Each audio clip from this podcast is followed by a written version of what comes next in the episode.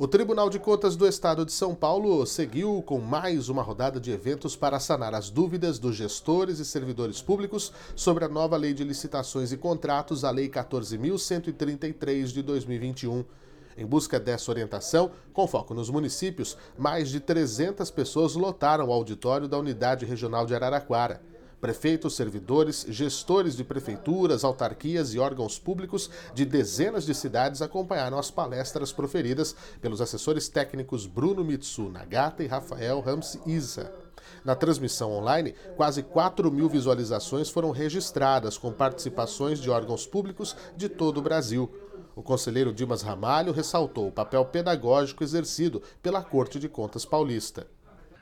Nesse momento que nós vivemos, todo mundo olha para nós.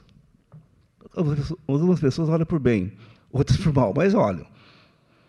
Nós temos que fazer o quê? Fazer o certo. O que é fazer o certo? Bom, todo mundo sabe fazer certo. É cumprir a lei, é dar publicidade. Está certo ou não? É, o tribunal hoje, eu falo aqui em nome do presidente Cine Beraldo, ele, o tribunal tem sido proativo, ele tem procurado os municípios, tem dado abertura para conversar, tem procurado explicar, porque muito melhor você corrigir antes do que ter problema depois. Uma verba mal colocada, uma licitação mal feita, muitas vezes não é problema do prefeito e nem do, da pessoa, do estamento eh, da prefeitura. É que acontecem alguns problemas e depois você responde para o resto da vida. Orientações sobre quais as principais mudanças com a nova legislação, regime de adiantamento, postura dos gestores nas contratações e a vigência atual foram passadas aos presentes.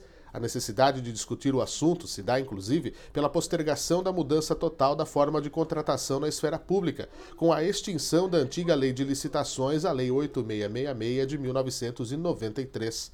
Isso se deu através de medida provisória editada pelo presidente da República, com validade até o final do ano. A nova lei, que unifica toda a legislação sobre o tema, deveria ter entrado em vigor no dia 1 de abril.